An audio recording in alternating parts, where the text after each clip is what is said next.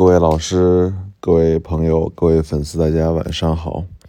现在是十月四号的晚上凌晨四点零三分。然后，因为我是刚刚看完这个英超的比赛，所以 啊还没有睡啊。然后我正好给大家录一期啊这周的节目啊。今天这期节目是我们的第一百二十期节目啊，分享的主题是今天我和我父亲。两个人探店西安小东门古玩城的这个故事，我先介绍一下，就是我和我父亲两个人其实，嗯，都算嗯古玩爱好者吧。啊，在我很小的时候，我父亲就经常带我在西安的八仙古玩城啊，当时那边还有一些，呃。因为我当时我奶奶家在八仙，所以我经常在八仙古玩城转，啊，这个所以这个小东门古玩城其实是我第一次今天第一次去逛，因为我，呃，其实嗯，因为我从初中、高中都一开始都是努力学习啊，然后大学之后去了上海四年，然后又去了深圳工作，基本上西安的古玩城我只去过雁塔北和这个。八仙庵啊，昨天刚去的这个大唐西市的这个古玩城啊，今天我和我父亲就去了这个小东门古玩城啊。呃，介绍一下小东门古玩城吧啊，就是嗯，小东门古玩城是在这个小东门里啊，其实基本上是。很靠近这个钟楼附近了啊，应该算这个西安的这个城中的这个核心地带了，啊，基本就是在这个城墙根儿里面啊。然后，嗯，我也是听中午吃饭的时候听我大伯给我讲说这个小东门古玩城啊不错，我才嗯突发奇想说那正好吃完之后和我父亲去一块儿逛一逛，嗯，然后这个。小东古玩城原来是在很多年前，应该是一九七零年开始就一直是西安的这个旧货市场，啊，当时，呃，就是通过旧货市场慢慢慢慢慢慢变成了这个，形成了这个古玩城。呃，那我们开始讲这个下午探店的实录啊。首先就是我和我父亲打的去了这个小东门古玩城的时候，发现它是一个。嗯，很古老的这种低楼层楼房的建筑啊，包括了负一层和楼上的一层和二层，总共就是这么个三层。然后我当然一去那儿都没找到门儿，因为这个它没有那种正式的那种门儿啊，只有一个呃很小的一个门，上面写的是这个。小东门古玩城啊，红色文化地摊月啊，这这么一个标题，我顺着这个标题才看到那原来是有个通道的，啊，于是我就和我爸走了进去。走了进去之后，就 先去，就看到其实这个，呃，小东门古玩城比昨天我去的那个大唐西市古玩城，客观的说实话，给我第一感觉就是，呃呃。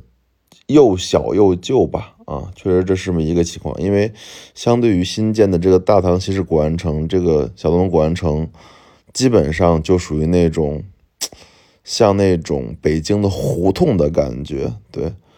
然后里面那些店都是很紧密的那种铺面，然后基本上在这个走道上也摆满了各种各样的这种石槽啊。旧油灯啊，然后旧家具这些东西，所以是嗯很有一些老味儿的这种的一个老老式的这种古玩城。然后我讲几个我去的店里面的感受吧，给大家讲讲啊。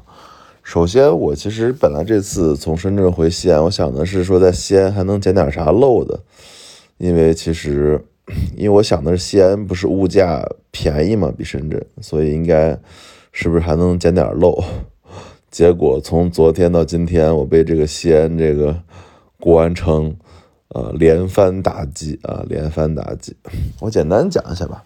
我先去了一个，嗯，小店，小店的这个店主是一个六十岁的大爷，然后旁边是他的老伴儿，也挺大年纪了，看起来嗯年龄都不小。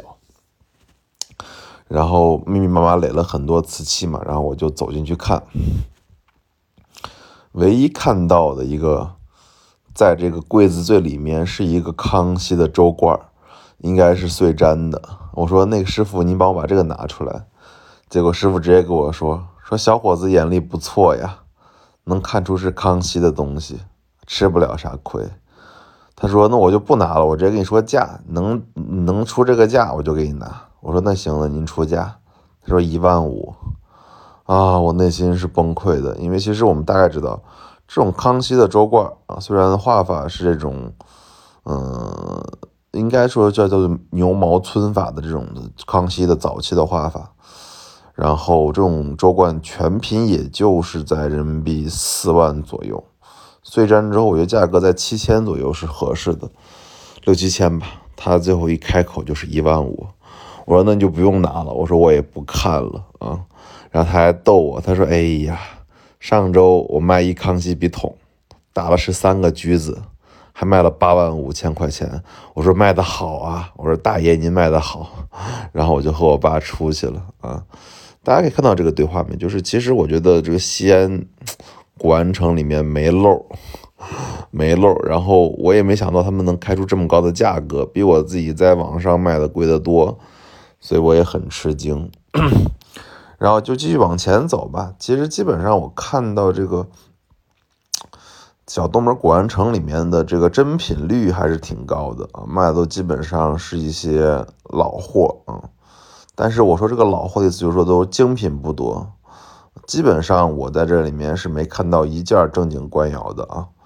然后大量的都是那种老的那种鲤鱼盘子呀、贡盘啊。然后鸟食罐啊，缠枝莲的各种胆瓶啊，双喜罐子啊这些东西，所以激发不了我买东西的欲望。我基本上看的时候，主要给我爸在这教学，分别指出一些东西，让我爸来判断真假啊，考我爸，对啊，锻炼我爸的眼力。然后走到中间这块的时候，我进入了第二家我觉得还不错的店。我讲一下，就是其实这这今天我进这个小东古城。我只张了三次手啊，其他基本上我都只眼睛过一遍，就是没有什么东西值得我真拿起来去看的。这是我第二次张手啊。店里面是一个女的这个女士啊，背了一个 LV 的包，我看坐那玩游戏呢。我心里想说，哎，这一看女的当老板应该价格不高吧？啊。然后我就单纯了，我看了一眼之后，看到它这个二层这个柜底里面有一个乾隆仿石纹釉的这种盘子，这种盘子挺常见的，然后基本上还都会提一些文字。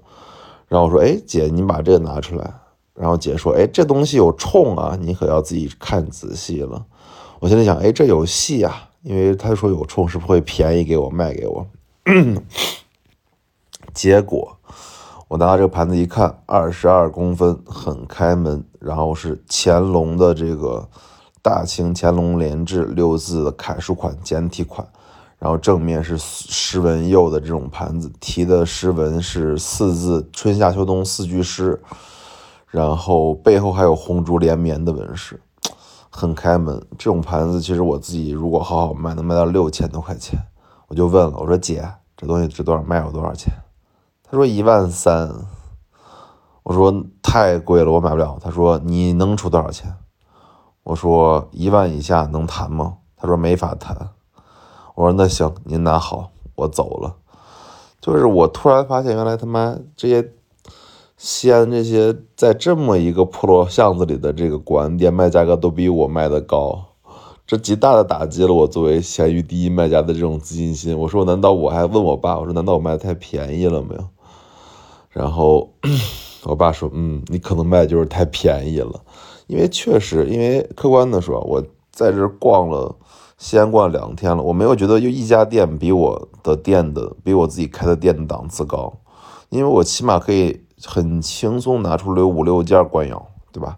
拿拿出十几件精品，一个他们这里面没有一个店做到我这样的水平，所以我很吃惊，他们竟然卖的价格比我还贵一倍，我都是我已经懵逼了。然后继续的往下走，往下走就是到了一个看，嗯，也是一层吧。然后看就就是我第三次张手，第三次张手，我到了一个店里面，店里面也是个女的店主。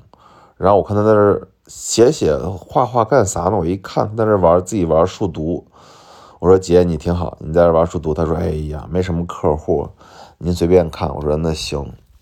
然后我就看到他那个中间的柜子里面有买摆了一只碗，那摆那碗也是打了十几个锯钉，但是一看是很开门的，顺治月初梅这种的纹饰的碗。然后我翻开底拿出来一看，写的是玉堂佳谢四字底块，很开门，顺治的月初梅。我说姐，这碗多少钱？因为是打了十四个锯钉嘛，我觉得应该也不会太贵吧。他说，哎呀，给您便宜。我说多少？四万五，我懵了，因为这种月出梅的大碗，顺治的大碗，我自己真的店里面卖全品也就卖两三万块钱吧。他这个一碎粘的十四个锯钉的卖四万五，我很懵。他说：“哎呀，这都是原来从老藏家那拿的，所以卖的贵，来的贵。”我说：“那行吧。”他说：“那您继续拿，我就去看看其他店。”从这个店里出来之后，我其实就不想逛了。为啥？因为我觉得我被这个西安小动物古玩城打击了。这价格卖的比我价格高出两三倍，我完全买不了。我爸说：“看你眼力虽然好吧，但是你买不了，你捡不了漏。”我说：“是。”我说：“你这儿不管真假假吧，那么价格太贵，你买啥都是亏的，对吧？”然后我们俩就去了二楼。二楼这儿基本上看了看，嗯。竟然是一片荒漠啊！怎么说呢？就是我一楼其实其实是满满当当都是铺面的，二楼一上去之后发现所有铺面都是空的，感觉是嗯，因为很长时间没有人做生意，所以二楼的都已经荒废了。然后有一股那种沉沉的那种阴森的感觉，把我吓的。我说爸，那咱下楼吧。他说这儿没有人。然后这时候。旁边突然出现了一个老哥，他说：“我这边还有东西可以看呢。”我才发现，原来在这个二楼空空荡荡的二层里面，竟然还开了一家卖这种卖这种红色文化的店，里面都是这种毛主席标语啊、毛主席像章、毛主席语录这些东西。但这东西都不是我的范围之内，所以我就赶紧下楼了。下楼之后，我和我爸说：“那就走呗，准备。”然后我爸说：“哎，那不是还有个负一层咱没看呢？”我说：“那行吧，那就去负一层看一看。”结果一到负一层，把我吓一跳，因为什么呢？因为负一层，哇，那阴气很重，嗯，真的很重。因为我这个人天生还比较敏感，一到这个负一层，感觉这个阴气袭来，哇，感觉这个怎么这么阴呢？阴森恐怖的。然后我就和我爸往里面里面走。走的时候才发现，原来这里面放了大量的这种，嗯，我觉得有可能是出土的，有可能是元老的，就那种木门、木板凳、木桌子、木柜子、木椅子啊，很多很多这种当时这种老的这种木家具啊，确实阴森恐怖。然后这空气中弥漫着一种那种潮湿腐朽的味道。我内心极度的不舒服，但是因为其实都来都来了嘛，想着说那就继续转，那就转。转的时候，我们就，嗯，看到很多人在打麻将啊，很他们这负一楼可能大家没什么客户，打麻将的特别多。然后他们也没管我们，我们就继续往前走，走走走。然后我就看到了几件东西吧，我给大家讲一下。先去了一个店儿，店儿里面呢是一个。一个一个一个应该是母女两个人，父女两个人开的店，然后我看到他那个中间摆了一个筐子，筐子里面放了一只豆青釉釉里红的这个青花釉里红的笔筒，应该是乾隆的。我打眼看了看，应该是口沿是三素磕皮一冲的。我说多少钱？他说我帮你拿出来给你看。我说我说说直接说多少钱就行了。他说三万。我说那行，我就不拿了。因为我心里想的是还是太贵，那个比海其实价格相对于楼上的一楼价格还是比较客观的啊。这种大的青花釉里红桃形三朵比海，全品确实能卖到三四万块钱。嗯，他这个三块钱的要价不算特别离谱。然后他说：“哎呀，然后他那个女孩跟我说说，哎，你眼力还真的不错。说昨天来了一个客户，也是要看这个笔筒。我心里想，这么明显，当然能看得出来是好东西喽。”然后继续往前走，然后就开始碰到了我今天在这个那个小东门古玩城里面最有意思的一个经历。我和我爸进去了一个一个神秘的一个就是很狭窄的一个店里，然后这店里面呢，这个人呢背对着我们，还把我吓一跳。我说：“大哥，怎么进来人背对着我呢？”我看他手下一直在下面在这忽悠什么。我说你在干嘛？我看那大哥突然缓缓的转回头给我说：“我在洗瓷器。”我一闻，嗯，果然是用八四消毒液在洗这种老的瓷器。那些老瓷器应该就是刚从土里面一线土里面挖出来的那种瓷器。然后他看暗暗的看着我，他就说了一句：“说。”嗯，那您是西安人还是旅游的？我马上用陕西话回了一句说：“我是陕西的。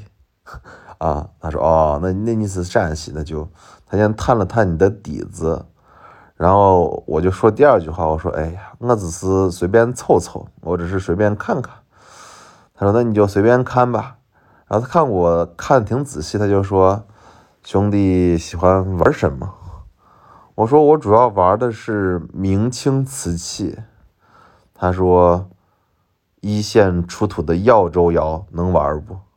我说我玩不了，因为他是意思就是说他有这种出土的这种高古的瓷嘛，应该从陕陕北什么地方挖的这种，或者蓝田这种挖这种高古的宋代的瓷器，嗯，耀州窑或者磁州窑，我说我玩不了，因为我确实不太懂这种高古瓷器，而且我也不想接触这种。来源不可靠的东西，他说：“那你玩啥？”我说：“我玩主要玩青花，玩官窑，就是玩青花，玩官窑。”他说：“元青花能玩不？元青花能不能玩？” 把我听得一惊。我说：“玩不了。”赶紧拉着我爸从这个店里出来，因为我觉得这个店阴不拉几的。然后这个店主又天天跟我要谈这种。非法边缘摩擦的这种边缘试探的这种话题，把我吓得一愣二愣的。呃，然后这就嗯，和我爸又在楼下逛了逛，基本上就是那种阴森恐怖的家具和木头啊。然后我待的不舒服，我就说爸，那咱走吧。呃，于是就嗯，我俩就回了这个一楼，然后旁边那个。他们在一楼这半边还有很多地摊儿，地摊上我又转了转，然后发现没有啥特别好的东西。最终我和我爸就在旁边的一家那个王魁肉夹馍的店里面吃了一点凉皮儿和肉夹馍和醪糟，结束了今天的探店之旅。好吧，物见开门不解释，纯天堂藏词。